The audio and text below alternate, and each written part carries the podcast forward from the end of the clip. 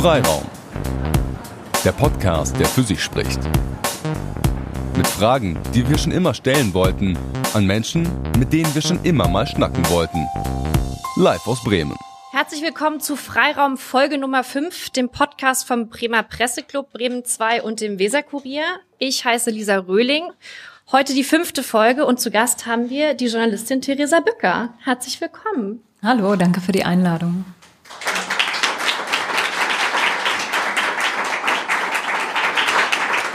Ich habe dir vorher schon erzählt, äh, beziehungsweise dir schon gestanden, dass ich ein kleiner Theresa Bücker-Fan bin, ähm, dass ich dich auch so ein bisschen aus Eigeninteresse eingeladen habe, denn ich folge dir total begeistert auf Twitter, weil du ja auch dort sehr aktiv bist, in viele Diskussionen mit einsteigst und ich finde sehr gelassen und cool äh, mitdiskutierst.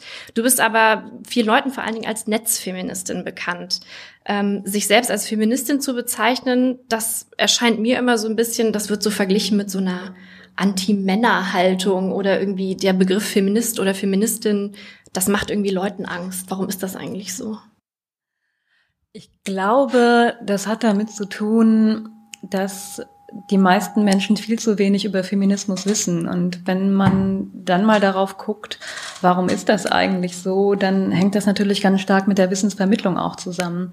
Weil wenn ich mich an, an meine Schullaufbahn erinnere, haben wir vielleicht äh, in einer kleinen Ecke im Geschichtsunterricht mal das Frauenwahlrecht in Deutschland behandelt, aber dann in den letzten Jahren das Geschichtsunterricht, also ich glaube über 1945 sind wir da nie hinausgekommen und in den 70ern niemals angekommen und auch in den anderen Unterrichtsfächern wurde Gleichberechtigung, ähm, Geschlechtergerechtigkeit eigentlich nie behandelt. Das heißt, die Berührungspunkte, die Menschen mit feministischen Ideen haben, die sind eigentlich so gut wie nicht vorhanden. Und ich hatte die auch nicht, weil ich hatte keine ähm, feministische Mutter. Bei uns im Haushalt gab es zum Beispiel die Emma nicht, mit der vielleicht andere Frauen auch in meinem Alter schon früher Berührung hatten. Und mir war als, als jüngere Frau der Begriff auch suspekt. Also ich konnte nichts damit anfangen. Ich wusste auch nur, es gibt Ali Schwarzer und all diese Klischees, die waren bei mir als jung, junger Frau auch angekommen, weil ich weiß, ich äh, bin mal gefragt worden, als ich gerade angefangen hatte zu bloggen, da war ich Anfang 20, ob ich einen Gastbeitrag schreiben wollte, warum ich für die Quote bin. Und ich war nicht für die Quote, weil, weil ich bin natürlich wie die meisten anderen Mädchen auch, die so durchs deutsche Schulsystem gehen und da erleben, dass sie die besseren Leistungen bringen und von ihren Eltern gesagt bekommen, ihr könnt ja alles werden, was ihr werden wollt. Wenn du, wenn du dein Abitur machst, hast du ganz fest diesen Glauben, dass genau das zutrifft. Und du denkst, du brauchst keine Quote und Feminismus brauchst du auch nicht. Und das heißt, äh, das Bewusstsein dafür, dass es vielleicht ja eine ganz gute Idee sein könnte, das kommt bei Frauen erst relativ spät und bei Männern natürlich noch mal viel später. Und ich glaube, wenn man den Begriff so ein bisschen nahbarer gestalten will, dann hängt das ganz stark erstmal mit Wissensvermittlung zusammen. Wann gab es für dich den Moment, dass du gesagt hast, ich bin Feministin? Mm, also wenn ich das wirklich zurückverfolge, dann bin ich das seit meinen Kindheitstagen. Ähm, und die, Kathol die katholische Kirche ist schuld. Weil ich bin, äh, ich bin katholisch aufgewachsen und ähm, also meine Mutter ist äh, Lehrerin gewesen, unter anderem Lehrerin für katholische Religion. Und ich war als Kind eben einfach immer in der Kirche und mir ist als sehr kleines Kind schon aufgefallen, dass Frauen da ja überhaupt nichts zu sagen haben. Und ich war gerade noch, ähm, also ich habe gerade noch mitbekommen, dass Mädchen auch keine Messdienerinnen werden durften. Und ich habe das einfach nicht verstanden und ich habe meine Eltern auch gefragt und die haben mir keine gute Antwort darauf geben können. Deswegen war die katholische Kirche mir einfach immer schon so suspekt. Dann bin ich natürlich auch äh, unter Kohl aufgewachsen und ich glaube, also mir ist das auf jeden Fall sehr früh aufgefallen, dass Frauen an bestimmten Stellen in der Gesellschaft fehlen. Und ich glaube, wenn man das einmal gemerkt hat, dann, dann guckt man insgesamt auf, auf Gesellschaft auch so und guckt, wo fehlen eigentlich Leute, wo sind Sachen eher, eher eindimensional besetzt. Und aber das, ich glaube, wenn man Feministin oder auch Feminist wird, ist das wirklich, das ist so ein Annäherungsprozess über viele Jahre. Ich glaube, es gibt auch keine Schlüsselerlebnisse, an denen man dann entscheidet, Feminismus ist ja eine gute Sache. Es gibt natürlich krasse Erfahrungen. Viele Frauen machen die oft in der Ausbildung schon oder dann wirklich, wenn sie in den Beruf einsteigen. Aber ich glaube, es ist eine Annäherung, vor allem auch zu verstehen, dass, dass die Dinge strukturell gelagert sind und dass es einen nicht individuell trifft und das ein Problem ist, das man alleine lösen muss. Das heißt, es war bei dir so ein Prozess, der so nach und nach kam, aber trotzdem, wann war so das erste Mal, wo du gesagt hast, ich bin Feministin? Das weiß ich nicht mehr. also weil mit diesem, ich gehe jetzt von mir aus, ich habe mit diesem Begriff auch lange gehadert, weil ich das immer mit so einem in Anführungsstrichen Kampfemanzentum, ich muss jetzt meinen BH verbrennen, äh, verbunden habe und erst spät gemerkt habe, dass es so eine ja eigentlich ganz stumpf um Gleichberechtigung geht. Ist vielleicht auch das so ein bisschen, dass immer noch so diese Behaftung, Feminismus muss irgendwie was Kämpferisches, vielleicht auch so ein bisschen was Feindliches sein? Also ich glaube, ich stecke zu tief drin, um das überhaupt noch so zu sehen. Deswegen, ähm, deswegen irritiert mich das auch so stark, dass das Bild von Feminismus relativ starr ist, so in der, in der breiten öffentlichen Wahrnehmung. Aber das fällt eigentlich auch wieder auf diese Wissensvermittlung zurück. Aber das ist zum Beispiel mein Kritikpunkt, den ich an, an Medien habe, weil es eigentlich in fast keiner Redaktion in Deutschland wirkliche Fachjournalistinnen gibt, die sich mit diesem Thema sehr gut auskennen und ähm, sofort sehr kompetent darüber schreiben oder auch andere Beiträge machen können. Und wenn man, wenn man sich feministische Debatten in Medien anschaut, dann fangen die leider sehr häufig wieder bei Null an.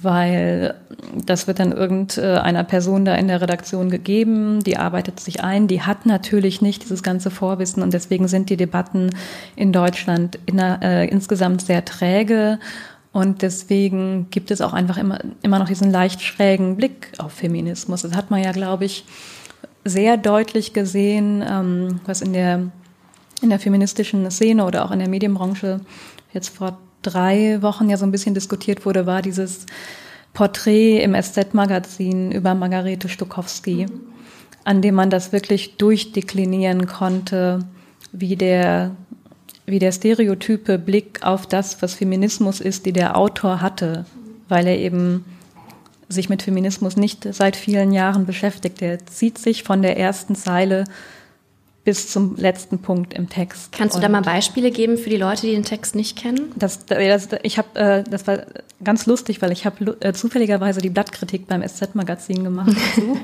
Und das war wirklich ein Zufall, weil ich, weil ich war da monatelang eingeladen und wir hatten diesen Tag im Kalender gesucht, an dem ich an einem Dienstag nach München kommen konnte und dann fiel das genau mit diesem Heft zusammen.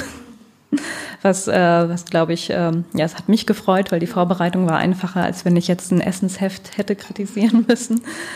Und es fing tatsächlich im ersten Satz an, weil im ersten Satz ähm, fiel der Begriff Geschlechterkampf. Und der war, der war neutral verwendet. Und dann habe ich in der Blattkritik eben auch erklärt, dass Geschlechterkampf wäre für mich kein Synonym, was ich für Feminismus nutzen würde. Das ist ein ideologisch gefärbter Begriff.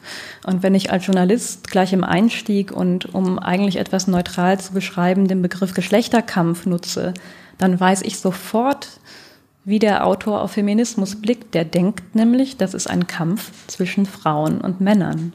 Und das ist Feminismus für mich überhaupt nicht und wäre es, glaube ich, auch für die meisten nicht, die sich wirklich schon, schon viele Jahre mit dem Thema beschäftigen. Und das, das finde ich wirklich schade, dass eben Redaktionen da nicht auch gucken, weil das ist einfach ein riesiges Thema, was unsere gesamte Gesellschaft wirklich betrifft, wo, wo es viel politischen Nachholbedarf gibt. Ähm, dass die Redaktionen da nicht das Bedürfnis haben, diese Kompetenz auch innerhalb ihrer Teams zu verankern. Mhm. Ähm, auf Edition F, wo du ja bis letzte Woche noch oder diese Woche Chefredakteurin warst, da werde ich gleich noch nachfragen, ähm, ist kürzlich ein Artikel von Nicole Schöndorfer erschienen, Empört euch hieß der. Da ging es genau darum, dass Feminismus ähm, auch von einer gewissen Klientel immer so ein bisschen oder feministische Forderungen, die Sprache betreffen, die auch die MeToo-Debatte betreffen, oft mit so einem, das ist doch Empörung und vielleicht auch so eine Nebensache ähm, betitelt werden. Ich habe manchmal so selber auch das Gefühl, also ich bezeichne mich auch als Feministin und versuche in diesen Themen drinne zu sein, aber es wird irgendwie nicht so richtig, auch nicht so ernst genommen als gesellschaftliche Debatte. Warum ist das so und wie kann man das, wie kann man das lösen?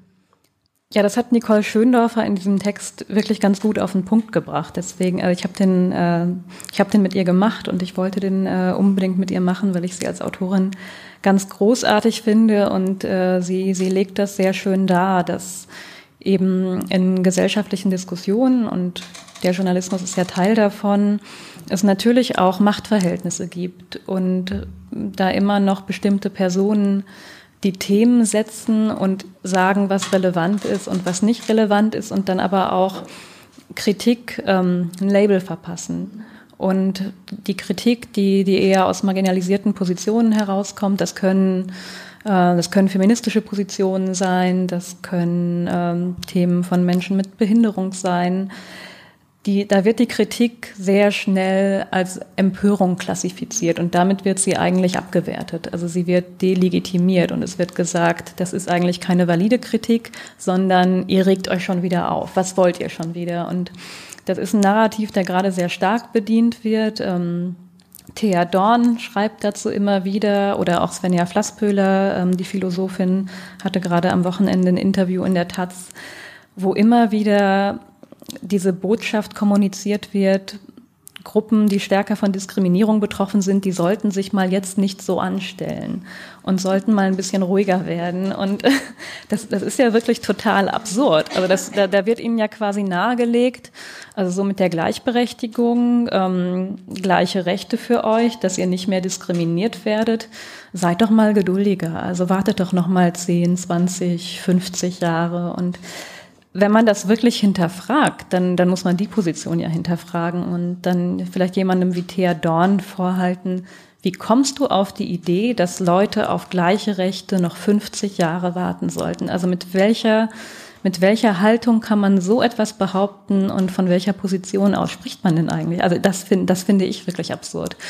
Und wenn das nicht erkannt wird in Redaktionen, dann dann kann man über die Redaktion oder da liegt die Vermutung nahe, dass, dass da die Positionen nicht besonders vielfältig besetzt sind. Und ähm, das beschreibt Nicole Schöndorfer eben in diesem Text, dass von einer vermeintlich neutralen Position aus Themen gemacht werden und die, ähm, die Relevanzen gesetzt werden und eben nicht erkannt wird, dass da ganz klar Wertungen vorgenommen werden und es eine bestimmte Perspektive ist, aus der man die Welt sieht, aber eben keine Vielfalt von Perspektiven. Mhm.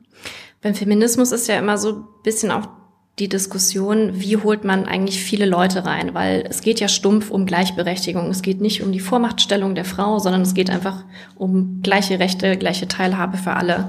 Trotzdem stelle ich auch so ein bisschen fest, dass es auch so Formen des Feminismus gibt, die eben sich klar für die Rechte der Frauen interessieren, aber auch nicht versuchen, zum Beispiel männliche Rollen so ein bisschen ähm, aufzuweichen aus diesen klassischen der Mann, Mann als der Versorger oder sich auch damit mit so alten Rollenbildern auseinanderzusetzen. Ich denke jetzt gerade an das Buch von Sophie Passmann, Alte weiße Männer, wo sie auch sehr, sehr viele Vorwürfe anhören musste, weil sie diesem vermeintlichen Patriarchat so ein bisschen zumindest nachgegangen ist.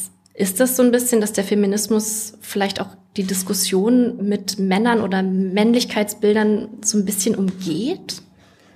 Nee, das würde ich nicht sagen. Ich würde aber auch äh, sagen, die Hauptaufgabe von Feministinnen ist nicht, Männer in den Diskurs zu holen da fällt ja auch immer wieder dieser, Satz, der steht total oft in Texten, so die Männer müssen mitgenommen werden. Und das, das ist immer so dieses Bild, wie äh, der Mann fährt auf Geschäftsreise und die Frau muss ihn seinen Koffer packen und ihn dann noch zum Flughafen bringen. Also die Männer müssen ja überhaupt nicht mitgenommen oder abgeholt werden, die können ja selbstständig dazukommen. Ne? Das sind ja auch erwachsene Menschen, die dürften auch ein Interesse an, an Gleichberechtigung haben.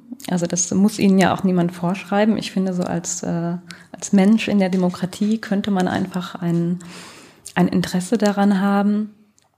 Und ähm, ich finde aber auch, dass, weil wir haben zuletzt ja einen stärkeren Diskurs gehabt über Gleichberechtigung insgesamt und auch über neue Rollen von Männern, das ist ein Diskurs, der könnte auch von Männern geführt werden. Also ich finde nicht, Feministinnen müssen jetzt die neuen Rollen für Männer definieren. Ich glaube, was, was Männern wirklich gut tun würde, wäre, wäre auch so eine Bewegung zu haben, in der sie sich Gedanken machen können um neue Rollen. Und das, äh, das findet zu wenig statt. Also weil die, äh, die berühmten neuen Väter, was ja auch so eine Medienfigur ist, wenn man tatsächlich in die Zahlen reinguckt, dann äh, muss man ja sagen, die gibt es eigentlich überhaupt nicht. Das ist so eine, eine Figur, über die ähm, Journalisten gerne schreiben.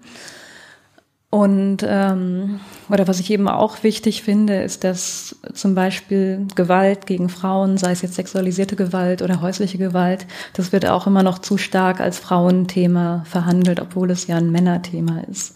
Und ich finde, dass die Diskussion darüber, wie, äh, wie wir eine deutliche Minderung dieser Gewalt hinbekommen, das ist eine Diskussion, die vor allem unter Männern geführt werden sollte. Dann auch in Medien oder in der Politik, dass nicht immer Redakteurinnen diese Artikel schreiben, sondern die Meinungsstücke dazu auch von Männern geschrieben werden. Und das, äh, das ist äh, wirklich, das findet viel zu verhalten statt. Weil ich erinnere mich, als äh, die MeToo Debatte in Deutschland losging, wollten wir ganz früh ein Stück von einem männlichen Autor haben. Und es war unheimlich schwer, einen zu finden.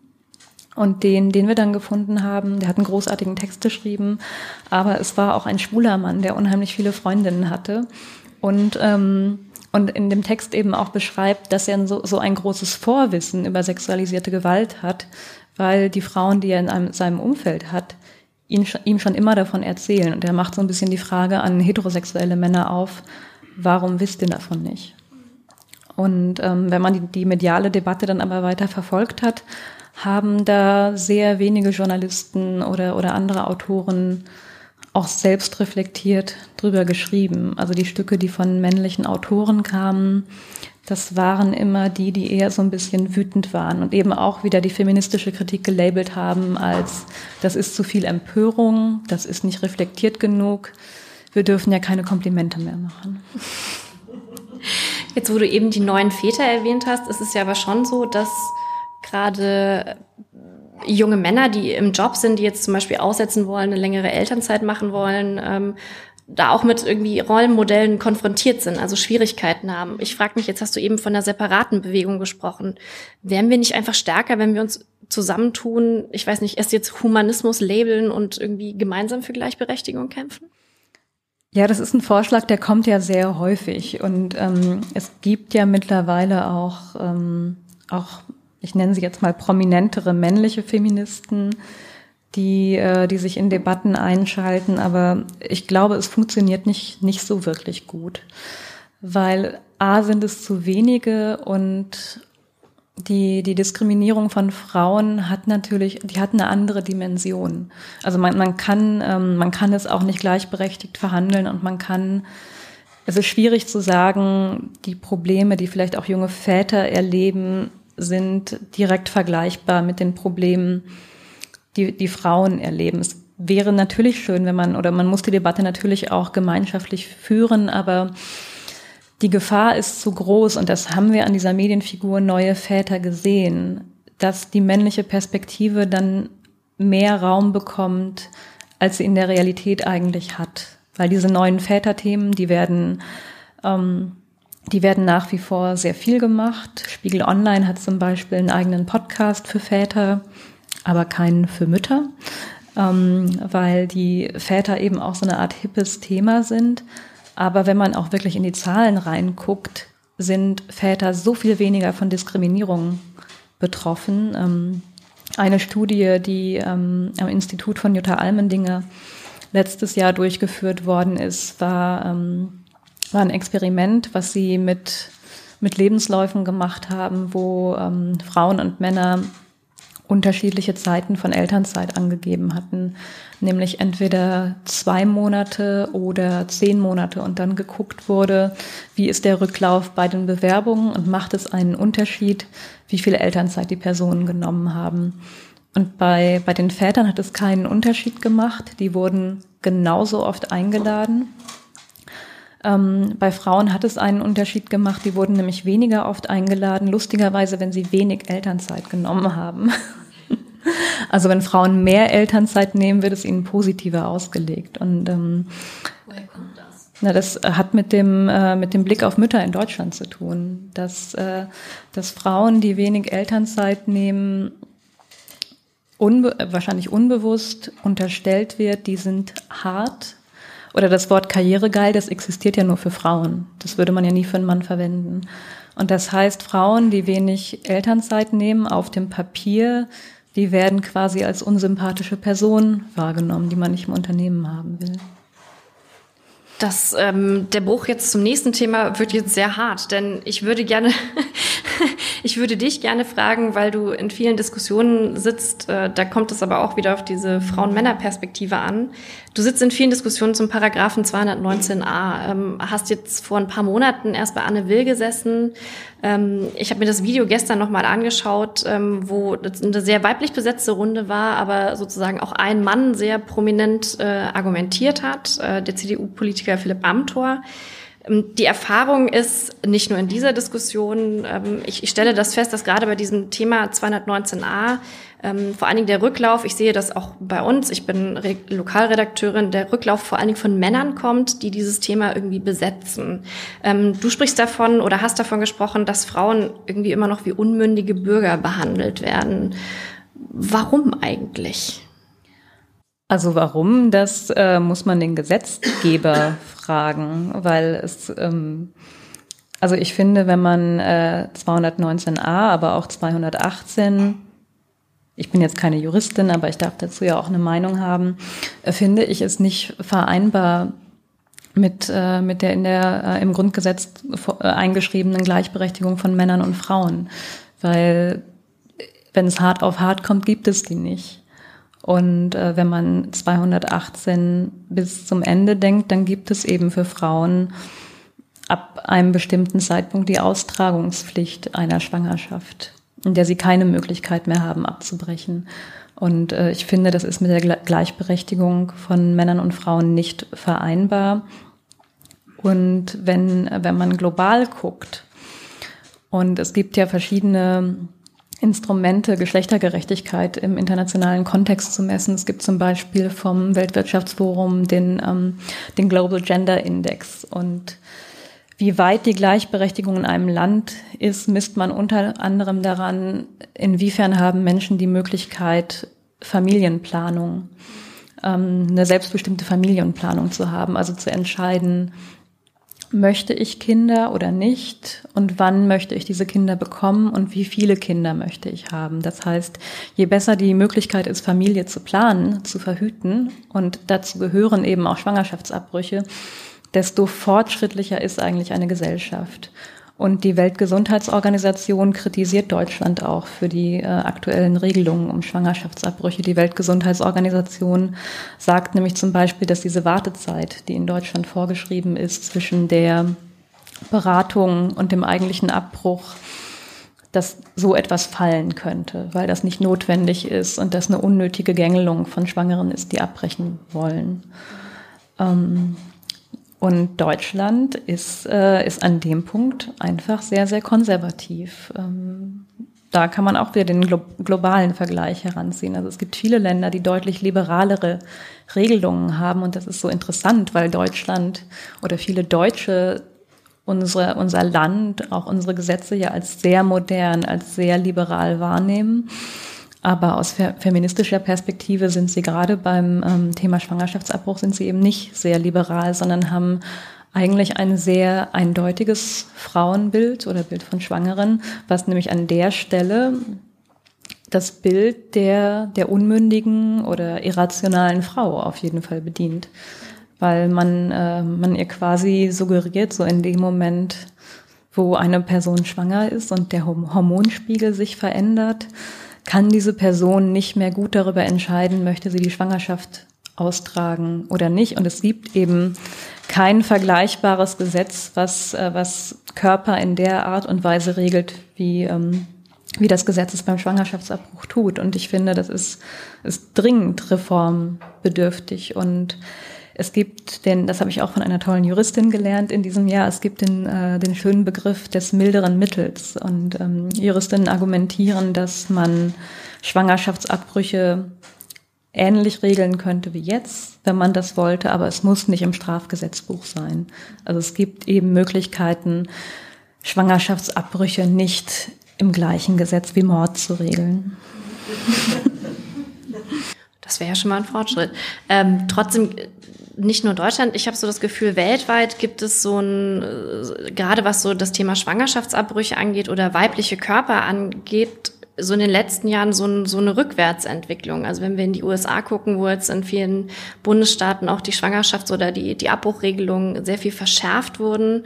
Aber auch die MeToo-Debatte hat ja auch so ein bisschen gezeigt, dass der der weibliche Körper so ein bisschen jetzt wieder konservativer definiert wird und mutmaßlich auch so ein bisschen männlich definiert wird wieder. Also wenn wir uns Werbung teilweise angucken, wo Frauen freizügig sind. Das ist so ein Konglomerat, was sich für mich so ein bisschen anfühlt, es wird irgendwie wieder konservativer. Ist das so? Den, den Backlash, den gibt es auf jeden Fall. Ähm, auch weltweit. Äh, Polen, aber auch was in Brasilien gerade passiert. Es gibt ja aber auch positive Entwicklungen und ähm, ich finde, die muss man auch nennen und wir sind ja hier ein Medienpodcast, deswegen können wir auch immer tolle Texte empfehlen. Es gibt, äh, es gibt einen ganz fantastischen Text von Bastian Berbner, der hat vor einigen Wochen den Nannenpreis gewonnen über die Bürger- und Bürgerinnenversammlung in Irland. Und die haben und Irland äh, ist ja ein sehr konservatives Land, sehr katholisch. Und die haben es ja tatsächlich geschafft, Schwangerschaftsabbrüche zu legalisieren. Also in Deutschland haben wir eine Situation, da sind sie nur straffrei, aber illegal. Und Irland hat jetzt eine Situation geschaffen, in der Abtreibungen legal sind und von den Krankenkassen übernommen werden. Und in Deutschland können Abbrüche ja auch nicht von der Krankenkasse übernommen werden, weil sie eben im Strafgesetzbuch stehen. Und ähm, dieser Text von Bastian Bergner, also der beschäftigt sich nicht mit dem Referendum zu Abbrüchen, sondern mit dem vorhergehenden Referendum äh, zur Ehe für alle. Und der beschreibt das Demokratieexperiment, das es in Irland gab, nämlich diese Bürgerversammlung, in der repräsentativ ähm, Bürgerinnen in Irland ausgewählt wurden, um die Bevölkerung zu repräsentieren. Und das waren, soweit ich das erinnere, 66 Menschen, die die Bevölkerung repräsentieren und nochmal 33 Politikerinnen. Und die haben sich über ein Jahr ähm, an einem Wochenende im Monat getroffen und die Verfassungsänderungen diskutiert und sich ganz intensiv dazu ausgetauscht. Und bei dem ersten Referendum, was vor weiß ich jetzt nicht genau, sechs, sieben Jahren vielleicht war, hat es Irland, was ja auch relativ unerwartet war, geschafft, die Ehe für alle einzuführen und dann eben nochmal fünf Jahre später Schwangerschaftsabbrüche zu legalisieren. Und ähm, das, dieses Demokratieexperiment, das wird gerade tatsächlich auch in Deutschland ausprobiert, nicht von der Regierung, sondern die Schöpflin-Stiftung macht das. Aber ähm, der internationale Raum hat dieses Experiment eben sehr stark beobachtet und das geht in dem Text von Bastian Berbner eben sehr stark hervor, wie diese Beteiligung von Bürgern und die Bürger so ernst zu nehmen, ihnen zuzutrauen, über Verfassungsänderungen zu entscheiden, ganz stark das Vertrauen in Politik wieder gestärkt hat und es dann tatsächlich möglich gemacht hat, sehr fortschrittliche Entscheidungen zu treffen. Und ich glaube übrigens auch, dass in Deutschland ähm, die Haltung der meisten Menschen gegenüber Schwangerschaftsabbrüchen viel fortschrittlicher ist als die gesetzlichen Regelungen. Weil als ich in der Anne Will-Sendung war oder vorher, habe ich gedacht, so, oh Gott, ich, ähm, ich muss die Woche danach das Internet ausmachen. Und, und ich kenne von, von anderen Sendungen auch die postalischen Zuschriften, die man dann von ähm, meist älteren Herren bekommt. Und ich hatte so ein bisschen Bammel, was nach dieser Sendung passieren würde. Und ich komme, ich komme selber aus einer sehr konservativen Gegend im Sauerland. Ich hatte auch Angst, enterbt zu werden von meinem Großvater. ähm, aber all das ist nicht eingetroffen und das fand ich wirklich, das fand ich wirklich erstaunlich. Ich habe, ähm, ich habe überwiegend wertschätzendes Feedback bekommen, auch, äh, auch mit der Post, nicht nur per Mail und auch von alten Männern, die, äh, die mir fremd waren und ähm, die, mir, die mir schöne Briefe und Mails geschrieben haben. Und ich hatte nur zwei, zwei seltsame Briefe und das waren, die waren auf der Schreibmaschine irgendwann mal getippt und kopiert.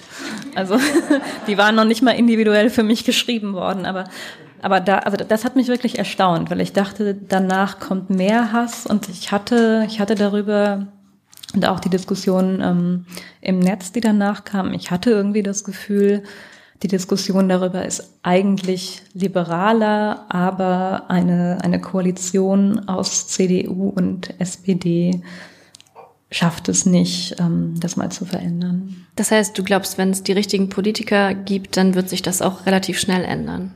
Mm. Oder Politikerinnen? Ja, ich meine, die Frage wäre, was gäbe es denn für eine mögliche nächste Regierungskoalition? Ähm, also ich glaube, in jeder, in jeder Regierung, in der die Union sein wird, wird das, wird es nicht möglich sein. Ich hoffe ja, ich erlebe es noch, aber ähm, das ist ein langer Weg, weil ich glaube auch, ähm, auch Parteien im linken Spektrum haben da, haben da durchaus Respekt vor, den sie, glaube ich, aber eigentlich gar nicht haben müssten. Ähm, das ist ja auch, das ist ein Argument, was auch von, ähm, von eher progressiven Menschen in der 219a-Debatte kam. Fast 218 nicht an, das, das spielt den Rechten in die Hände. Und das, das glaube ich eben nicht. Oder wenn man, wenn man jetzt nicht nur bei dem Thema, auch bei anderen immer in der Haltung diskutiert, wir dürfen keine progressiven Positionen nach vorne tragen, weil dann die Rechten noch mehr ausflippen und weil wir die nicht provozieren wollen. Also das ist eine Haltung, mit der möchte ich persönlich nicht durch die Welt gehen. Ich möchte die Ideen oder die Vorstellungen, die ich habe, auch kommunizieren können. Und wenn ich das nicht mache, also was passiert denn dann, wenn, wenn ich oder der politische Diskurs sich anpasst an, wir haben Angst, dass es die Rechten stärkt? Das ist ja eigentlich eine Abwärtsspirale. Also das, deswegen finde ich, ähm, und das ist eine Position, die zum Glück auch viele, viele Feministinnen teilen, dass sie eben sagen, in einem rechten Backlash geht es nicht darum, leiser zu werden, sondern eher lauter. Das ist ja, du hast da auch schon mal ein Thema draus gemacht, dass ähm, gerade dieser dieser rechte Vorstoß, ähm, ich weiß noch, ich erinnere mich an die Silvesterdiskussion, als es die Übergriffe in Köln gab, dass das auch so ein bisschen von den Rechten vereinnahmt wurde. Also so, ähm, da werden unsere deutschen Frauen angegriffen. Hat das dem, also hat das auch der Diskussion über ähm, Frauenrechte irgendwie nochmal einen anderen Spin vielleicht auch gegeben? Ich glaube, das wurde versucht. Ich glaube, es war nicht durchschlagend erfolgreich, weil ähm, also was wirklich das Gute an MeToo nochmal nach Köln war, ist, dass MeToo das Feld insgesamt breiter geöffnet hat für feministische Themen. Die kommen jetzt leichter durch. Es wird mehr darüber gesprochen und, äh, und differenzierter darüber gesprochen und dadurch findet eben eine breitere Wissensvermittlung statt und es gab zum Glück, auch als die Übergriffe in Köln stattgefunden haben, genug Menschen die gesagt haben, wir wollen diese Verwebung von Sexismus und Rassismus nicht. Und ähm, Margarete Stokowski hat das ja auch so schön in ihrem Text damals gefasst, um diese Bigotterie aufzumachen. Da hat sie, glaube ich, geschrieben, der Deutsche will seine Frauen immer noch selbst belästigen dürfen. und ähm, und also da, äh, da wäre zum Beispiel auch die Aufgabe von Medien, wir haben ja all diese Zahlen zu sexualisierter Gewalt, zu Übergriffen und man kann eben sehr genau nachweisen, dass das ein gesamtgesellschaftliches Problem ist und wir jetzt nicht plötzlich ein Problem mit äh, sexualisierten Übergriffen haben durch, durch Migranten oder durch Geflüchtete. Du hast jetzt schon ganz oft die Medien erwähnt. Ähm, du bist ja nicht nur primär Netzfeministin, sondern vor allen Dingen äh, Digitaljournalistin. Ähm, du hast schon für den Freitag gearbeitet, warst Social Media Beraterin bei der SPD, ähm, hast für die FAZ und die Zeit geschrieben und warst jetzt eben lange bei Edition F, ich glaube seit der Gründungszeit 2014, bis jetzt Chefredakteurin. Und jetzt hast du vor ein paar Wochen angekündigt, ähm, ich höre jetzt auf. Ich glaube, ich habe noch nie so viel Aufregung in den sozialen Medien erlebt wie, oh mein Gott, was macht sie denn jetzt? Jetzt muss ich nachfragen, was machst du denn jetzt? Ähm, ja, das äh, ist eine Frage, die bekomme ich gerade sehr, sehr viel gestellt. Ich werde immer auf, äh, angesprochen, wenn ich gerade auf Veranstaltungen bin. Wann verrätst du denn endlich, was du machst? Weil anscheinend äh, vermutet wird, dass ich, wenn es soweit ist, irgendwas ganz Großes zu verkünden habe. Das ich ist aber, ja, nee, aber so, so ticke ich tatsächlich nicht, weil, also ich habe schon länger den Gedanken mit mir rumgetragen, dass ich nochmal was anderes machen möchte und äh, auch noch mal mehr mehr dazu lernen möchte oder vielleicht auch bei Edition F ein Generationenwechsel gut sein könnte. Also ich finde, dieses Loslassen ist auch wichtig. Edition F erreicht ähm, Frauen oder vor allem Frauen, die sind auch jünger als ich. Ich bin jetzt 35 und ich finde, das kann auch eine jüngere Frau weitermachen. Oder es war auf jeden Fall nicht die Idee von Edition F, dass unsere Leserinnen mit uns gemeinsam immer älter werden. Sondern ich glaube, die Themen sind auch so ein bisschen jünger, da, da kann man auch ruhig einen Wechsel reinbringen.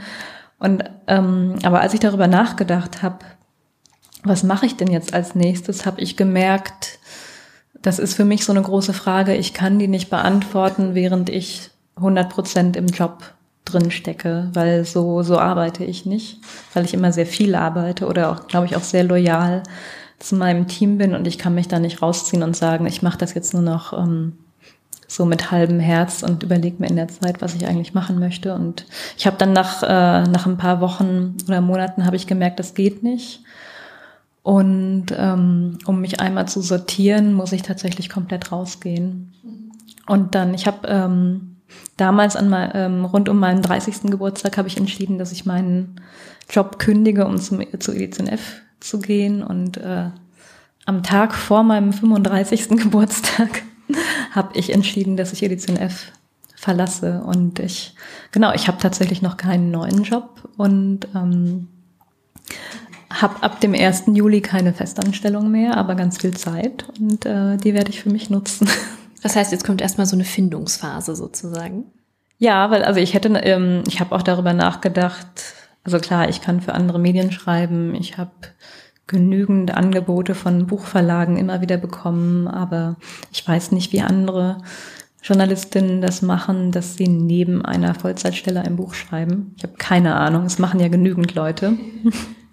Die schlafen vielleicht noch weniger. Ähm, aber ich habe gemerkt, dass weil als Chefredakteurin hat man ja jede Woche so viele Themen auf, den, auf dem Tisch und muss alles irgendwie im Blick haben, aber hat wenige Themen, in die man so ganz tief einsteigt, dass ich auch wusste, ich komme jetzt nicht mit einer Buchidee aus dem Job und was ich vorhabe, ist wirklich einmal meinen Kopf so auf Null zu fahren und dann zu gucken, was passiert. Und da freue ich mich auf jeden Fall drauf. Zur Edition F, ähm, ihr habt das ja, oder das wurde ja unter dieser Prämisse gegründet, die Lücke zwischen, ich zitiere mal, Stereotypen intellektuell wenig herausfordernden Frauenmagazinen und Wirtschaftsmagazinen, die eher auf Männer ausgerichtet sind, zu füllen. Ähm, mich überrascht, dass 2014 diese Lücke überhaupt noch bestand. Und wie habt ihr die denn genau inhaltlich gefüllt? Also die Lücke, die war 2014 krass. Und ich glaube, ich glaube, das muss man ja immer mal wieder machen, weil ich, ich äh, erwische mich selber dabei, dass ich immer denke, so, oh Gott, es geht ja einfach nicht voran. Der Fortschritt ist eine Schnecke. Und wenn man dann nur fünf Jahre zurückguckt, sieht man, wie viel sich eigentlich getan hat. Weil als wir mit Edition F 2014 angefangen haben, gab es diese Medienformate für junge Frauen so gut wie nicht. Und ähm, die ursprüngliche Idee, die die beiden Gründerinnen hatten, war eigentlich ein Wirtschaftsmedium für Frauen zu machen, weil Nora und Susanne sich die Wirtschaftsmedien angeguckt hatten, also Manager Magazin, Wirtschaftswoche, Handelsblatt. Ähm, es gab, glaube ich, noch eine damals, die eingestellt wurde. Financial Times, mhm. genau. Und ähm, gerade beim Manager-Magazin oder bei der Wirtschaftswoche kann man eine super Auswertung der Cover machen.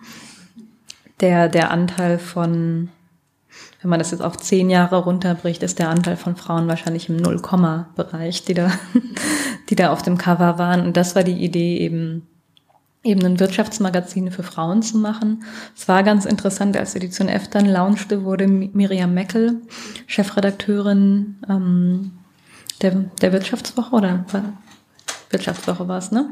Genau, und da, da fing an, sich so ein bisschen was zu tun.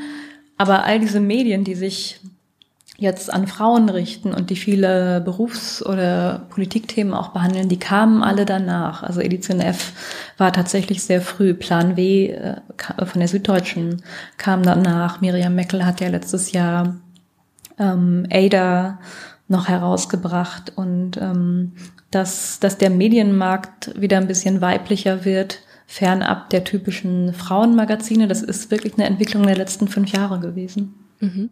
Aber also geht dieser Trend zum Beispiel ähm, jetzt bei Frauenmagazinen zum einen wieder zurück und ist diese Branche jetzt auch breiter geworden? Also diese Lücke habt ihr jetzt erstmal aufgefüllt, aber wie, wie breit ist sie denn jetzt aufgefüllt?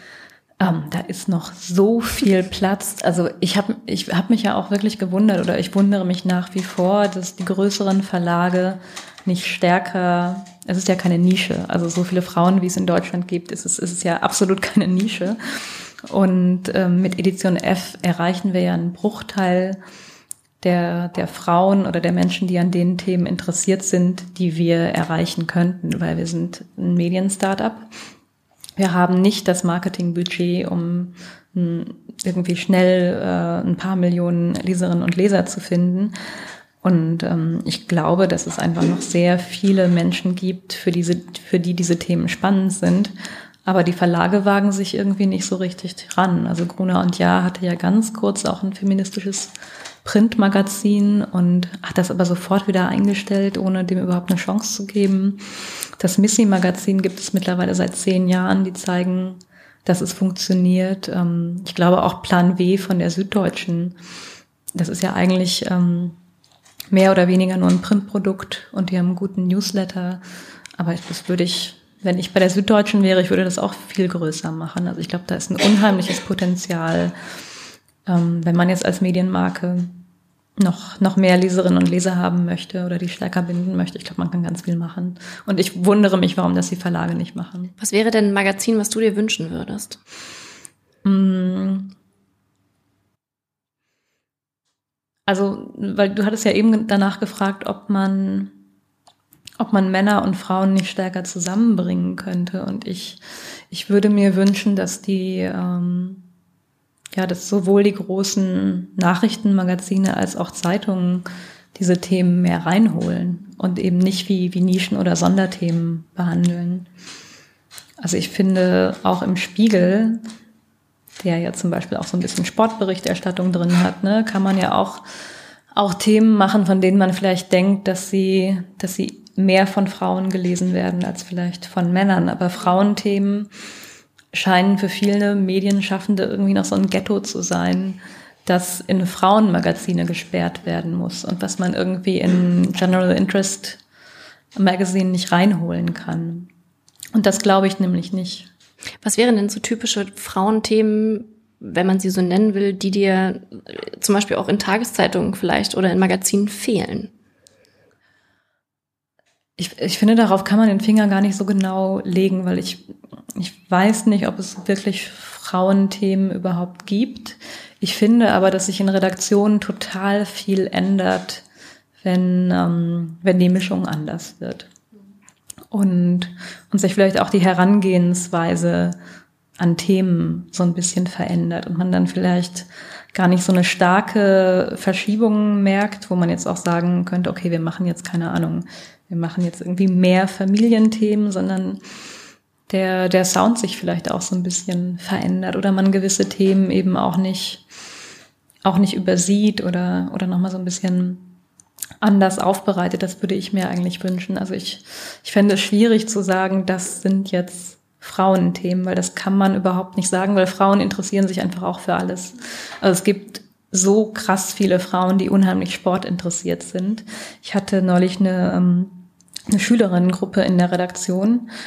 Die waren, die waren großartig. Die waren, glaube ich, zwischen 16 und 20 und die haben bei der Jugendpresse mitgemacht. Die haben einmal im Sommer ein Projekt im Bundestag und die hatten dieses Jahr tatsächlich das Thema Gleichberechtigung und dann waren sie auch bei uns in der Redaktion. Und A kannten die alle schon den Begriff intersektionalen Feminismus. Die waren 16, also den kannte ich damals nicht. Und äh, ich glaube, die Hälfte davon wollte Sportjournalistin werden. Und äh, die haben an irgendwelchen coolen Sportgeschichten gearbeitet in der Woche. Mhm. Du hast eben davon gesprochen, dass so gewisse Themen trotzdem übergangen werden, also auch wenn sie nicht als Frauenthemen bezeichnet sind. Was findest du denn, wird oft übergangen? Mm.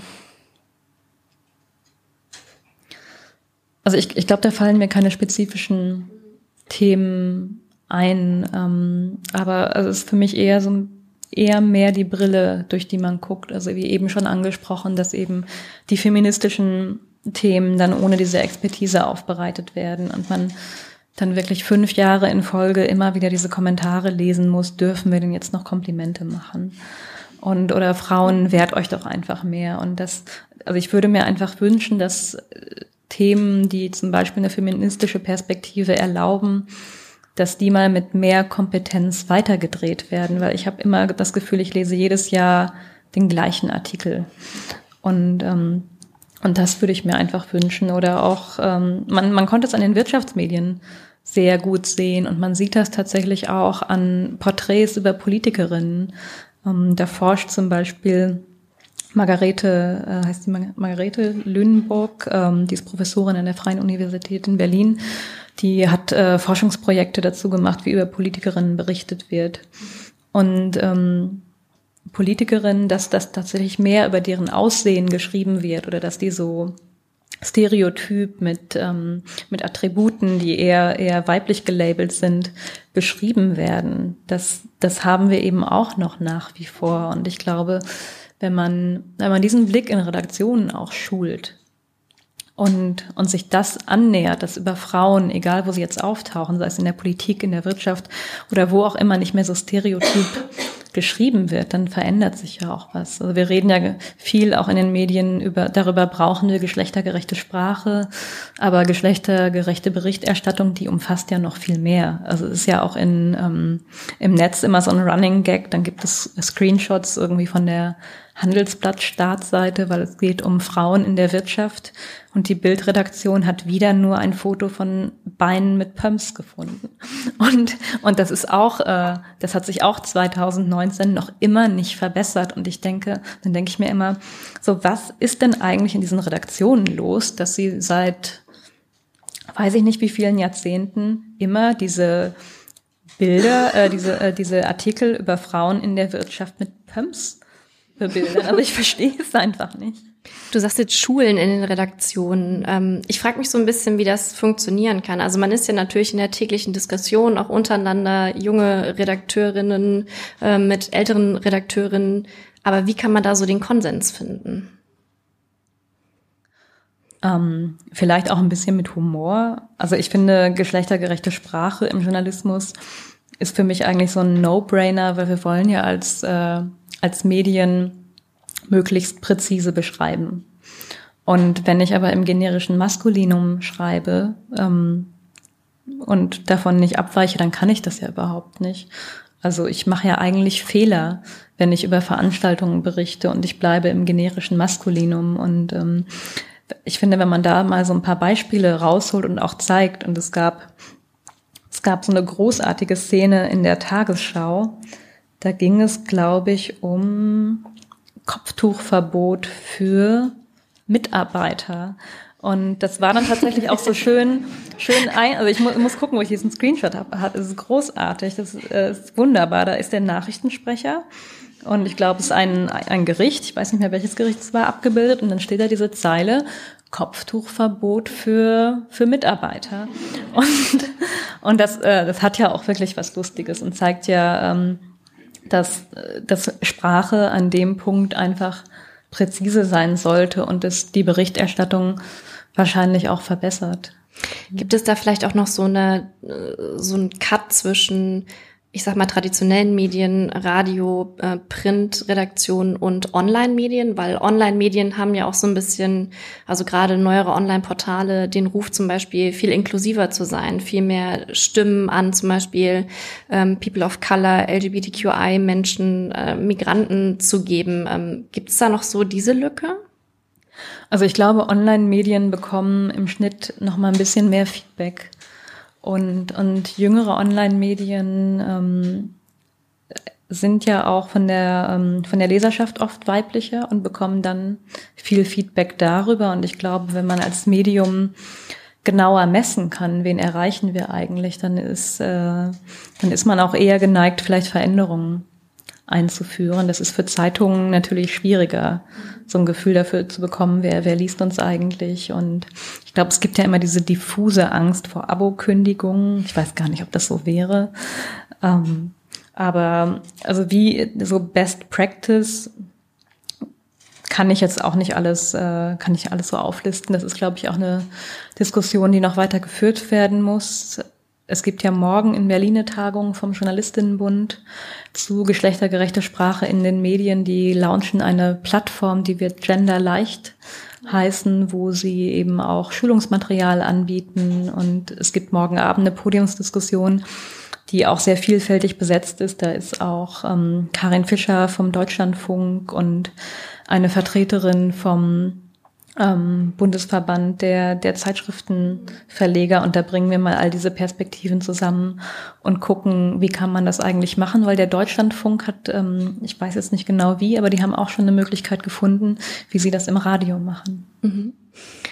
Ähm, du hast jetzt eben schon Online-Feedback erwähnt. Du bist ja auf Twitter sehr aktiv. Das haben wir eben schon äh, einmal kurz angesprochen. Du hast, glaube ich, in einem anderen Podcast Twitter mal so als dein zweites Zuhause ähm, genannt. Wie gehst du denn mit Online-Feedback beziehungsweise gerade mit, ich sag mal, negativen Feedback um? ähm, also ich bin, glaube ich, sehr abgebrüht und also ich, aber ich finde nicht, dass man das sein sollte weil wir in Netzdebatten oder bei Journalistinnen, auch bei Aktivistinnen beobachten können, dass so, ähm, wie viel hält man eigentlich aus, das ist eine Typfrage. Und die Diskussion über Hass im Netz, die führen Feministinnen eigentlich schon immer. Das finde ich so ein bisschen schade, wenn gerade über Hass im Netz gesprochen wird, dass es so als neues Phänomen ähm, deklariert wird. Aber wenn man mal die feministischen Diskussionen dazu verfolgt hätte oder auch eben wie People of Color davon betroffen sind, dann, dann kennt man dieses Phänomen seit mindestens zehn Jahren und es ziehen sich eben deswegen oder haben sich deswegen auch sehr viele Leute zurückgezogen oder auch gerade Journalistinnen, die über Rechts berichten. Da gibt es auch Cutterinnen, die wollen ihren Namen nicht im Abspann haben, weil sie Drogen bekommen. Und ähm, also ich kann damit ganz, ganz gut umgehen, weil ich habe eben in meinen ersten Jobs auch Community Management gemacht und da ist man irgendwann mit allen Wassern gewaschen oder kann das, glaube ich, auch gut ausblenden. Und mein, äh, mein Freund fragt mich auch manchmal, wie hältst du eigentlich diese ganzen Replies auf Twitter aus? Und ich frage dann immer so, hä, welche Replies? Weil ich bin da wirklich konsequent. Also ich meine, ich bin gerne auf Twitter und ich möchte das benutzbar halten und diese ganzen Trolle, oder Leute, die, ähm, die irgendwie Vergewaltigungsdrohungen schicken auf Twitter, ich mute oder ich blocke die sofort beim ersten Tweet, weil ich weiß, die sind, und das ist ja die Natur von Trollen, Trolle sind an keiner Diskussion interessiert. Die möchten von nichts überzeugt werden. Die möchten, dass die Leute die sie bedrohen oder die sie, denen sie irgendwie auf die Nerven gehen wollen, die wollen denen die Zeit rauben, die wollen denen Energie rauben, die wollen die einschüchtern. Und äh, deswegen finde ich, kann man, kann man das einfach alles ausblenden. Das ist natürlich auch Arbeit, dann immer zu klicken, aber ich habe das Gefühl, ich habe wirklich den harten Kern, den habe ich, äh, den habe ich ausgeblendet. Deswegen kriege ich das eigentlich alles gar nicht mehr mit. Es gibt ja nicht nur die negativen Diskussionen auf Twitter, sondern durchaus auch positive. Was ist für dich so ein total positives Diskussionserlebnis auf Twitter gewesen? Mm, also ich glaube, auf Twitter differenzierte Diskussionen zu führen, das ist schwierig. Ähm, weil, weil man, es ist auch schwer nachvollziehbar. Also man muss dann eigentlich gleichzeitig auf der Plattform sein oder es geht dann irgendwie 18 Stunden später nochmal weiter. Aber ich finde, gerade Twitter bietet die Möglichkeit, dass man sich selber als Person ganz viele Perspektiven reinholt und die einfach mitliest. Ich finde, dafür muss man gar nicht unbedingt diskutieren, aber Twitter ist ja wirklich auch so ein Fenster zur Welt. Ich kann ja nicht nur Menschen in Deutschland folgen, ich kann wirklich Personen mit einer ganz unterschiedlichen Perspektive, sei es, dass sie in der Wissenschaft arbeiten, dass sie irgendwo Aktivistin sind, ähm, irgendwo Ärztinnen sind. Es gibt ja in Deutschland auch ganz viele Menschen, die in der Pflege arbeiten und darüber twittern. Also ich kann so viel über Twitter lernen, indem ich einfach so ein paar Leuten folge und mich sehr bewusst für andere Themen interessiere. Und das, also Twitter ist ja quasi in dem Sinne auch so ein eigenes Medium, weil ich ungefiltert die Erfahrungen von, ähm, von Leuten oder von Themen, die mich auch noch interessieren, mir da reinholen kann. Theresa, ich wollte mit dir nochmal, du hast eben das Thema Quote schon mal so, zumindest so halb angesprochen, ähm, wollte aber dich erstmal fragen, du bist ja sozusagen das Paradebeispiel von Frau in Führungspositionen. Ähm, hast aber selber schon mal gesagt, ähm, dass äh, es gar nicht so wichtig ist, dass sozusagen Frauen in Führungspositionen kommen, sondern dass vor allen Dingen feministische Frauen in Führungspositionen kommen. Warum ist das so wichtig? Ähm, also ich weiß auch nicht, ob ich das Paradebeispiel bin, weil ich arbeite ja in einem äh, Unternehmen, in dem äh, vor allem Frauen arbeiten und deswegen, ich habe da in der Führungsposition angefangen und äh, deswegen war es für mich auch sehr leicht.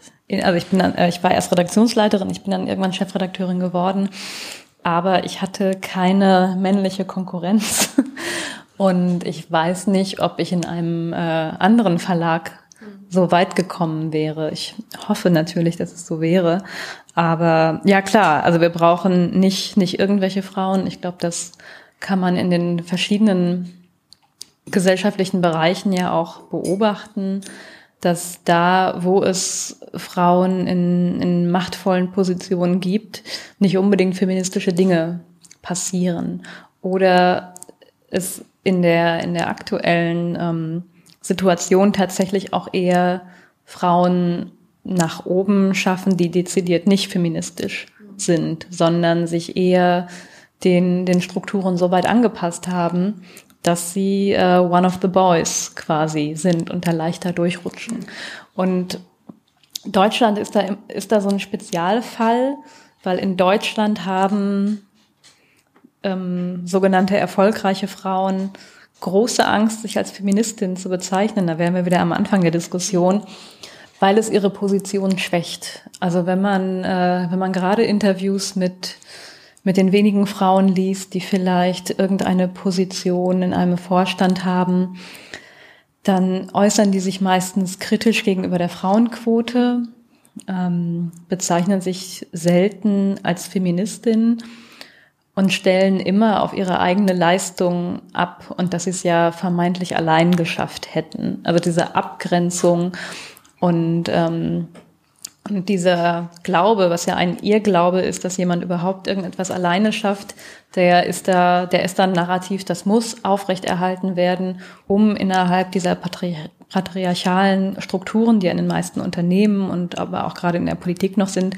um da überhaupt erfolgreich sein zu können. Da muss man diese Härte haben und ähm, so Solidarität, ähm, was ja auch ein feministisches Prinzip ist, ist da ist da auf gar keinen Fall angebracht und für die Frauen, selbst wenn sie vielleicht durchaus mal feministische Ansprüche haben, ist es in den Positionen dann unheimlich schwer, das auszuspielen, weil das ja ein Regelverstoß wäre. Also man hat auch festgestellt, dass wenn, ähm, wenn Frauen in Führungspositionen kommen, der Effekt, den man sich davon versprochen hat, was ja auch ein Argument für die Frauenquote äh, ist, was immer angeführt wird, was aber falsch ist, dass Frauen oben automatisch Frauen nachziehen. Das stimmt nicht.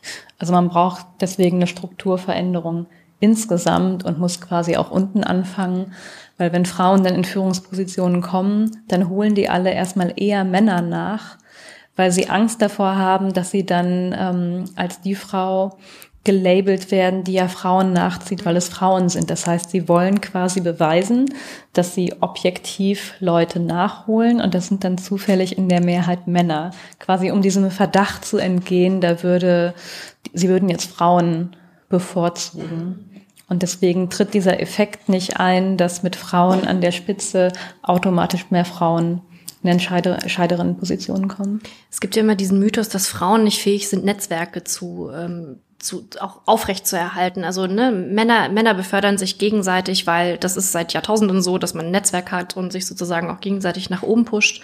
Und Frauen, das hast du ja gerade schon angedeutet, zum Beispiel in Führung ziehen nicht Frauen nach.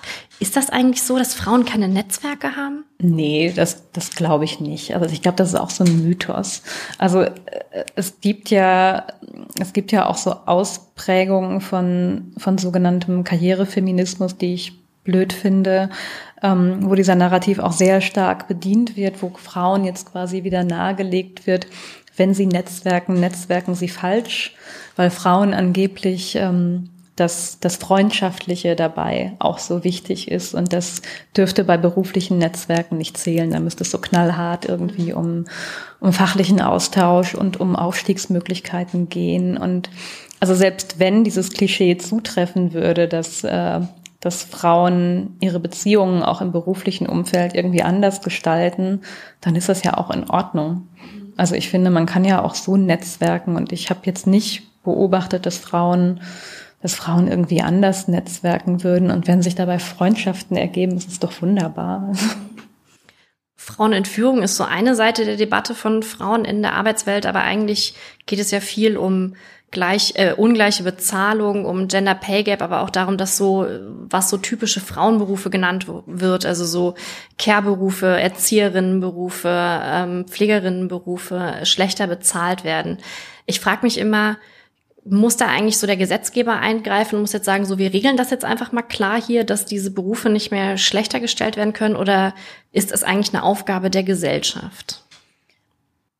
Beides. Ähm, ich finde aber, dass unterschätzt wird, was Politik tatsächlich leisten kann. Ähm, weil Politik hat immer Signalwirkung und es passiert tatsächlich auch was. Ich glaube, ein sehr, sehr anschauliches Beispiel sind die Regelungen, die bei der Elternzeit getroffen wurden. Also hätte es diese zwei Monate, die für das andere Elternteil reserviert sind, um die 14 Monate auszuschöpfen, wäre das nicht eingeführt worden, läge, glaube ich, die Quote ähm, insbesondere von Vätern, die überhaupt Elternzeit nehmen, die läge sehr viel niedriger. Das heißt, in dem Moment, wo man jetzt zum Beispiel sagen würde, bei ähm, in Zweierbeziehungen muss das andere Elternteil die Hälfte nehmen, damit äh, der Anspruch voll greift, hätte das eine unheimliche Dynamik. Und wenn man mal zurückschaut in die Medienarchive, welche Kommentare damals geschrieben wurden, als diese zwei sogenannten ähm, Partnerinnenmonate eingeführt wurden, dann, äh, dann wurde das als Gängelung beschrieben und es war ganz fürchterlich und, ähm, und mittlerweile ist es ja wirklich sehr breit akzeptiert. Das heißt, wenn Politik sich traut, mal so ein bisschen voranzugehen und Impulse zu setzen, dann ist das nach einer Zeit auch ähm, so, also ist die Akzeptanz einfach höher. Deswegen glaube ich, dass, dass ähm, Politik wirklich mehr gestalten könnte und auch sollte. Also gerade beim Thema Lohn. Und bei der Quote war es ja lange ähnlich. Also ich meine, wie viele, wie viele Jahre wurde auf die Freiwilligkeit gesetzt. Und es ist ja nach wie vor so. Also die Quote, die Frauenquote betrifft ja aktuell nur Aufsichtsräte. Ähm, in Vorständen oder anderen Führungsebenen gibt es sie nicht. Ähm, die, die Bundesbehörden haben sich ja auch sehr lange gesperrt. Also im öffentlichen Dienst kommt sie ja jetzt auch erst, also quasi später in der Wirtschaft, was ja auch ein bisschen paradox ist. Und ähm, ich denke, dass gerade im Bereich gleiche Bezahlung braucht es braucht es sehr härtere Regelungen, weil die, ähm, also das sogenannte Entgeltgleichheitsgesetz, was wir gerade haben, das ist ja auch, es ist auch sehr weich. Es betrifft ja eben auch nur Unternehmen ab einer bestimmten Größe und wir wissen ja wiederum strukturell, dass ähm, Frauen vor allem in kleineren Betrieben arbeiten, die das Gesetz also auch gar nicht betrifft wo es ja schon mal wieder an der, an der Zielsetzung eigentlich vorbeigeht. Und es gibt auch wirklich ganz lustige Entwicklungen beim, ähm, beim allgemeinen Gleichbehandlungsgesetz, was ja Menschen die Möglichkeit bietet, sich gegen Diskriminierung im beruflichen Umfeld zu wehren. Und ähm, ich könnte ja, das ist eigentlich eine rhetorische Frage, aber es ist wirklich, es ist absurd. Die Personengruppe, die dieses Gesetz am meisten bemüht sind ältere weiße Männer. also die nutzen quasi ähm, das allgemeine Gleichbehandlungsgesetz, was ein Antidiskriminierungsgesetz ist, wenn sie sich im Job benachteiligt fühlen. Das heißt, das Gesetz ist eigentlich total gut gemeint, aber die Hürden, dass es in Anspruch genommen wird, weil zum Beispiel Personen rassistisch diskriminiert werden, ähm, die sind so hoch, weil es gibt kein Verbandsklagerecht. Also man muss überhaupt, man, man muss wissen, dass es dieses Gesetz gibt. Und dann muss man wissen, wie man sich rechtlichen Beistand holt. Dann ist die, ähm, die Frist, um so eine Klage einzureichen, auch noch relativ ähm, kurz. Deswegen wird dieses Gesetz vor allem von gut gebildeten ähm, weißen Männern in Anspruch genommen, die sich dann eben oder die vielleicht eine, ähm, Rechtsschutzversicherung haben und sich trauen, das Gesetz auch in Anspruch zu nehmen. Und da sollte der Gesetzgeber sich ja auch fragen, wie können wir dieses Gesetz umgestalten, dass es seinen eigentlichen Zweck auch erfüllen kann und eben die Gruppen, die am stärksten oder sehr stark von Diskriminierung betroffen sind, für die das Gesetz eigentlich gemacht wurde, es auch in Anspruch nehmen können. Jetzt, wo du gerade Diskriminierung angesprochen hast, ähm, das führt mich zurück zu der allgemeinen Diskussion über Feminismus, weil es gibt ja die Kritik daran, dass Feminismus, gerade wie er jetzt auch ausgestaltet ist, nicht nur in der deutschen Öffentlichkeit, sondern in der westlichen Öffentlichkeit auch vor allen Dingen sehr weiß und sehr privilegiert ist. Also dass gewisse Themen, wir sprechen viel über die Vereinbarkeit von Beruf und Familie, von Führungspositionen, ähm, dass da ganze sozusagen Realitäten für Frauen eigentlich ausgeblendet mhm. werden. Mhm. Siehst du das auch so? Ja, ähm, absolut. Und das, das spiegelt sich ja auf verschiedenen Ebenen wieder und dann auch in der politischen Debatte, weil die Parteien, zum Beispiel die SPD, die wundert sich, ähm, wir machen doch so viele tolle Sachen für Frauen, zum Beispiel die Quote. Warum wird das von Wählerinnen nicht belohnt? Und dieses Quotenthema, was ja so prominent diskutiert wurde, worüber wir jetzt auch schon viel gesprochen haben. Das ist so ein privilegiertes Thema. Das betrifft die meisten Frauen in Deutschland einfach null. Und ähm, deswegen, wenn wir über feministische Debatten und oder auch Politik reden, muss man natürlich gucken, so wo wo ist denn eigentlich die Relevanz und wie viele Menschen sind denn eigentlich von dieser Diskussion betroffen und bleiben wir eigentlich noch sehr sehr in unserer Blase. Also das, bei MeToo ist es, glaube ich, in, in Ansätzen gelungen. Das, ähm, das wurde in Deutschland ja auch erstmal so ein bisschen als Hollywood-Problem eingestuft und, und ausgeblendet.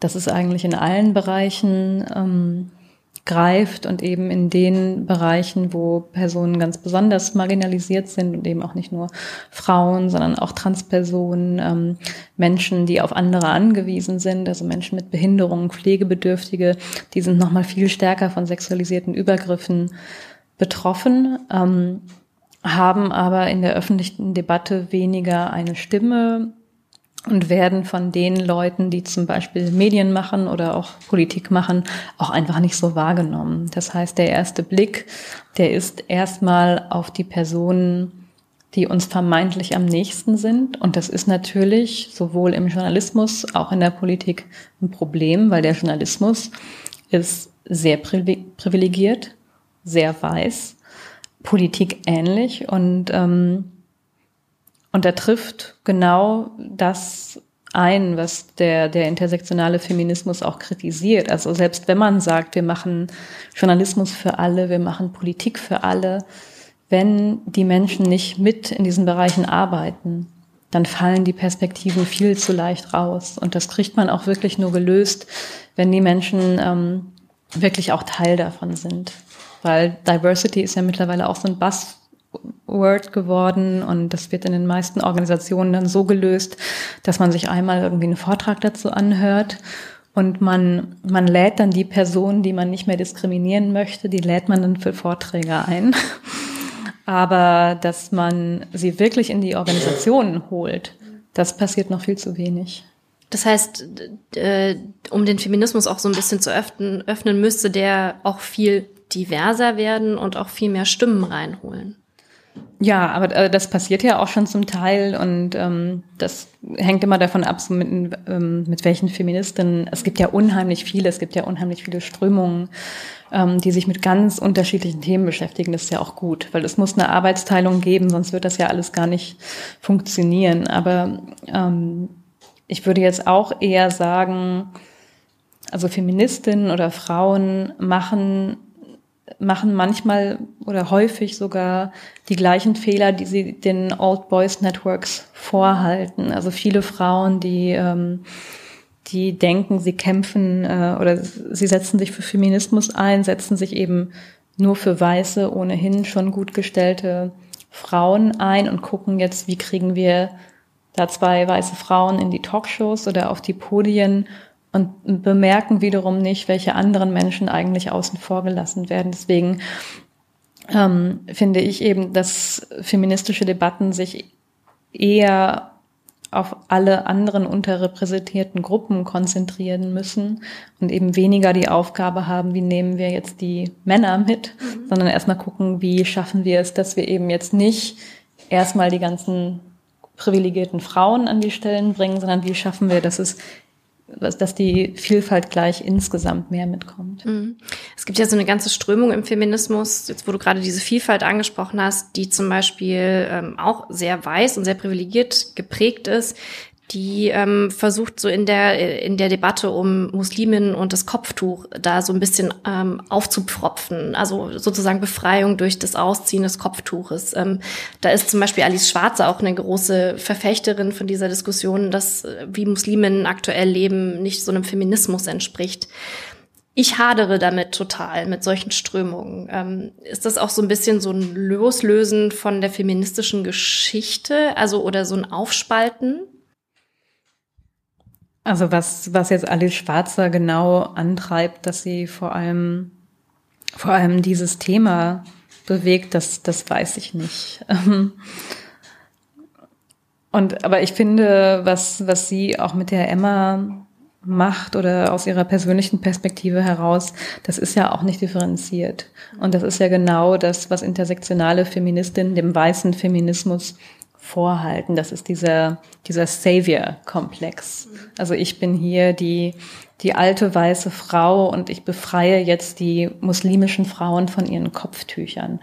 Und das ignoriert ja komplett, dass jetzt, sei es in Deutschland oder in anderen Ländern, es dort auch feministische Bewegungen aus Gruppierungen herausgibt, die für sich selbst am besten wissen, wie sieht unser emanzipativer Weg aus?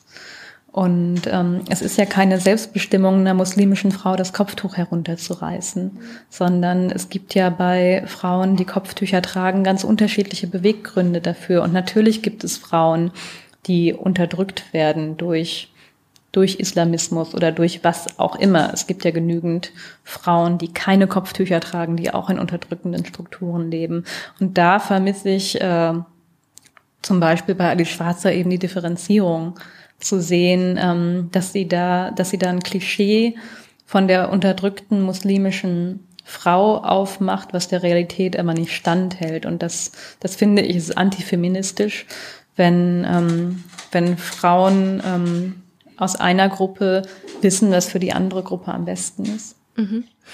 Das heißt, ähm, verschiedene feministische Strömungen, den Feminismus gibt es eigentlich gar nicht. Trotzdem frage ich mich dann, wie kann man dann gemeinsam oder eben nicht gemeinsam Gleichberechtigung schaffen?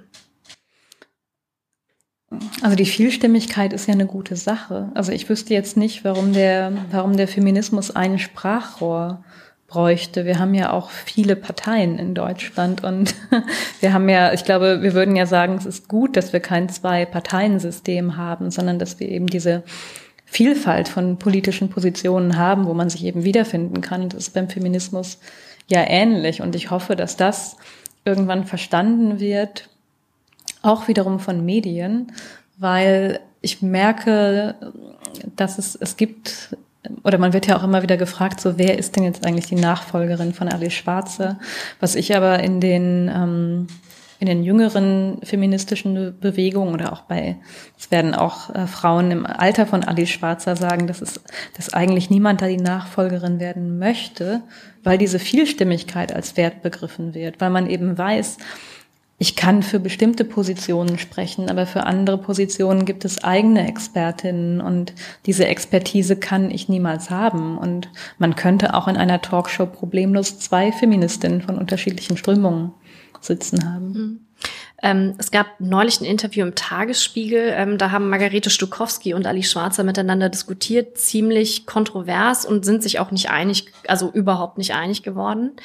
Ähm, da gab es dann, ich, Margarete Stukowski hat das bei Twitter geteilt und dann gab es direkt ähm, die, die Diskussion darüber, naja, da sieht man mal wieder, da zerlegt sich der Feminismus. Ähm, Alt kämpft gegen Jung und jetzt haben wir ihn, sind wir ihn dann auch bald los, den Feminismus. Diese Vielströmigkeit ist ja ist auf der einen Seite Diskurs, aber zur, auf der anderen Seite natürlich so ein Zerstreiten.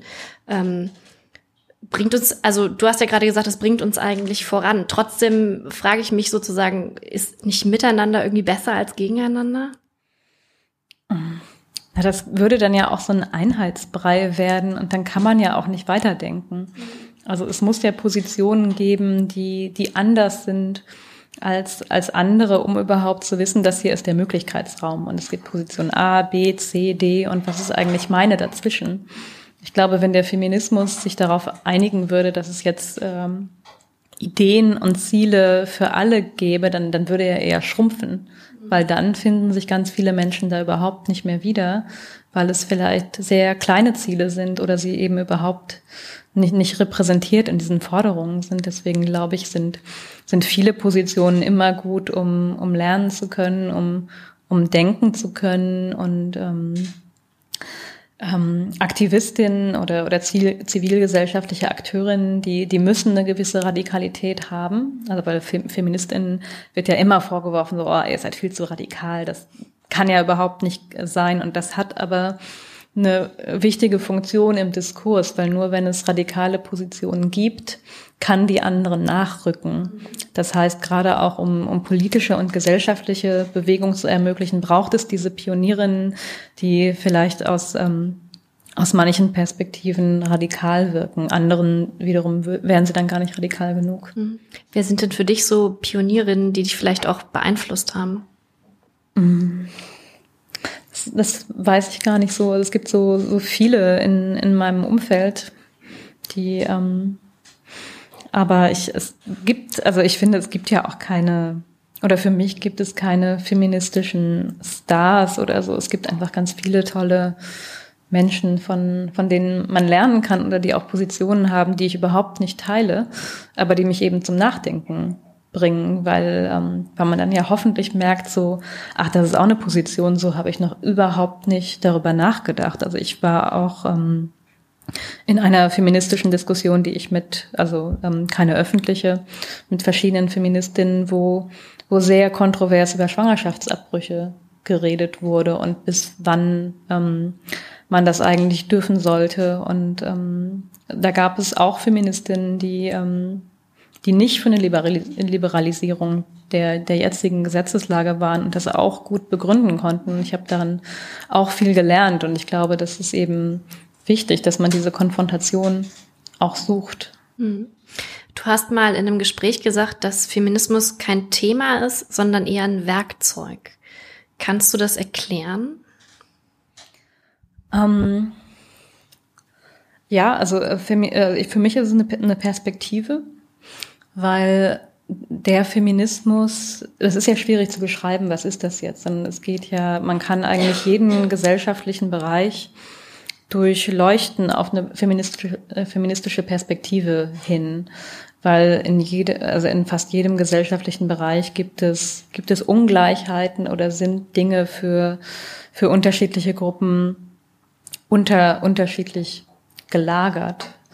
Und ähm, also das war halt, wie ich vielleicht als Kind auf die katholische Kirche geguckt habe, dass ich dass, dass da gesehen habe. Und es gibt ja, was einen vielleicht überraschen würde, es gibt ja Feministinnen in der katholischen Kirche, die sie nicht aufgegeben haben, sondern sagen, es gibt jetzt ja zum Beispiel diese Maria 2.0-Bewegung, die, die eine ähm, Aufarbeitung des Missbrauchs in der katholischen Kirche fordert oder die eben auch fordern, dass Frauen endlich äh, auch gleichberechtigt sind in der katholischen Kirche, die eben die katholische Kirche nicht verloren geben, sondern sagen, wir sind Feministinnen, wir sind katholisch gläubig und wir wollen hier was verändern. Und die schauen jetzt eben aus feministischer Perspektive auf die katholische Kirche und schauen, was können wir hier äh, verändern. Und ähm, was ja auch gerade ein bisschen stärker diskutiert wird und es quasi auf die öffentliche Bühne geschafft hat, ist die feministische Außenpolitik, wo eben in der außenpolitischen Debatte dezidiert geguckt wird, wenn bestimmte Entscheidungen getroffen werden, welche Auswirkungen hat das eigentlich auf Frauen in den Ländern, weil das eben auch oft vergessen wurde, weil Außenpolitik ähm, ist traditionell nochmal noch mal sehr viel männlicher geprägt als, als andere Bereiche. Und man weiß ja zum Glück mittlerweile auch, dass wenn zum Beispiel Frauen in Friedensprozessen vergessen werden, die nicht nachhaltig sind.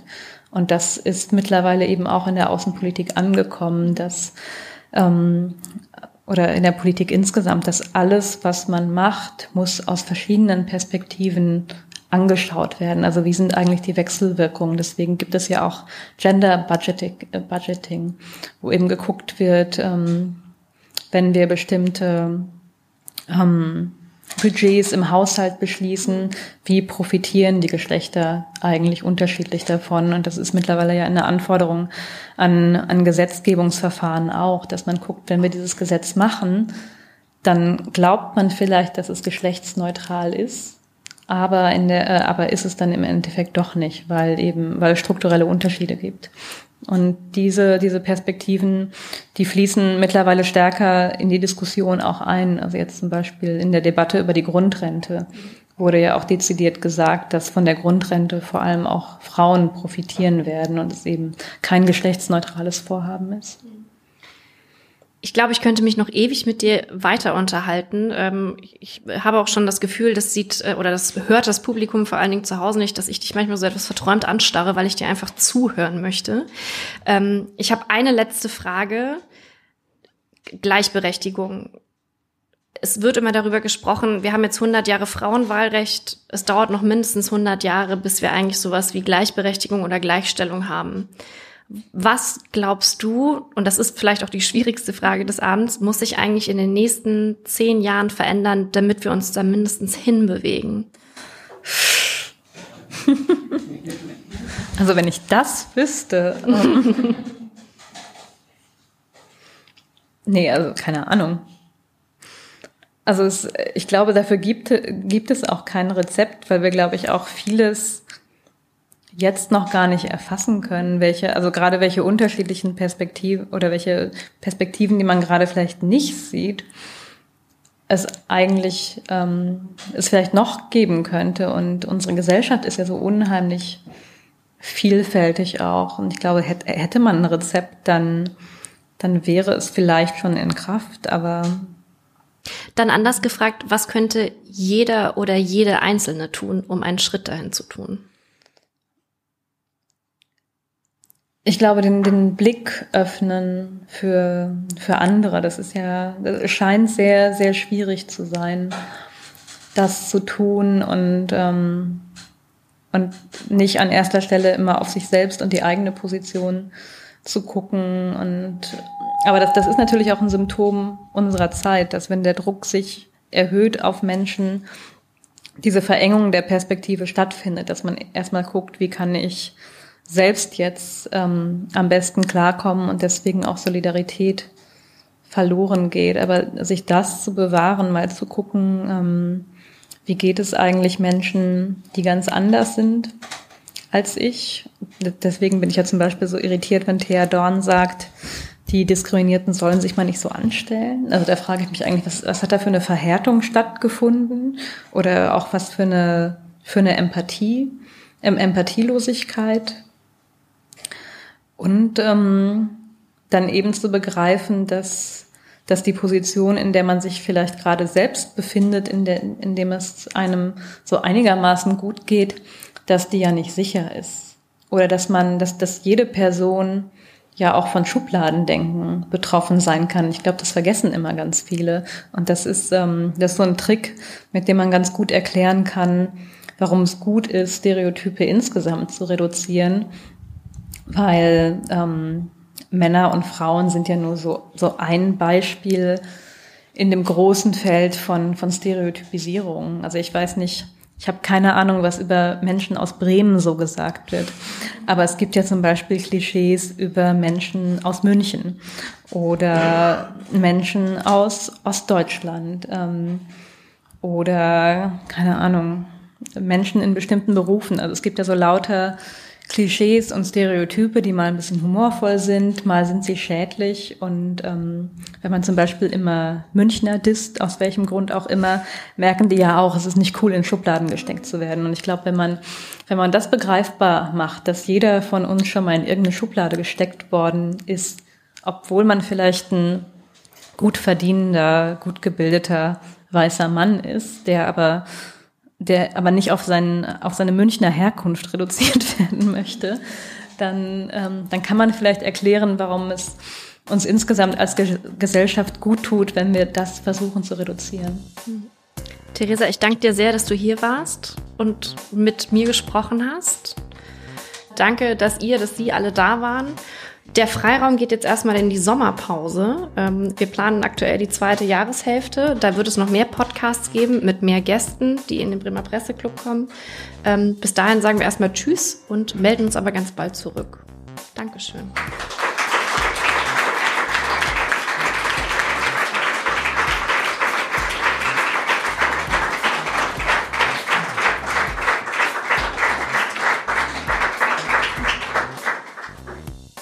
Den Freiraum-Podcast hört ihr überall, wo es Podcasts gibt. Wenn euch gefällt, was wir machen, dann gebt uns doch eine Bewertung bei iTunes oder der Podcast-App eurer Wahl.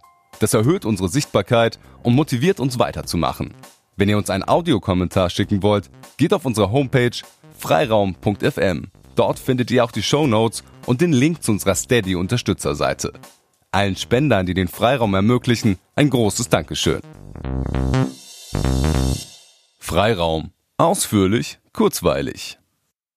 Freiraum ist ein Podcast, der von euch Hörerinnen und Hörern finanziert wird. Um weiter erscheinen zu können, brauchen wir allerdings ein paar mehr Abos auf Steady. Ab einem Euro pro Monat seid ihr dabei. Wie das geht und welchen Zusatzcontent ihr mit einem Abo bekommt, erfahrt ihr auf Steady oder auf freiraum.fm.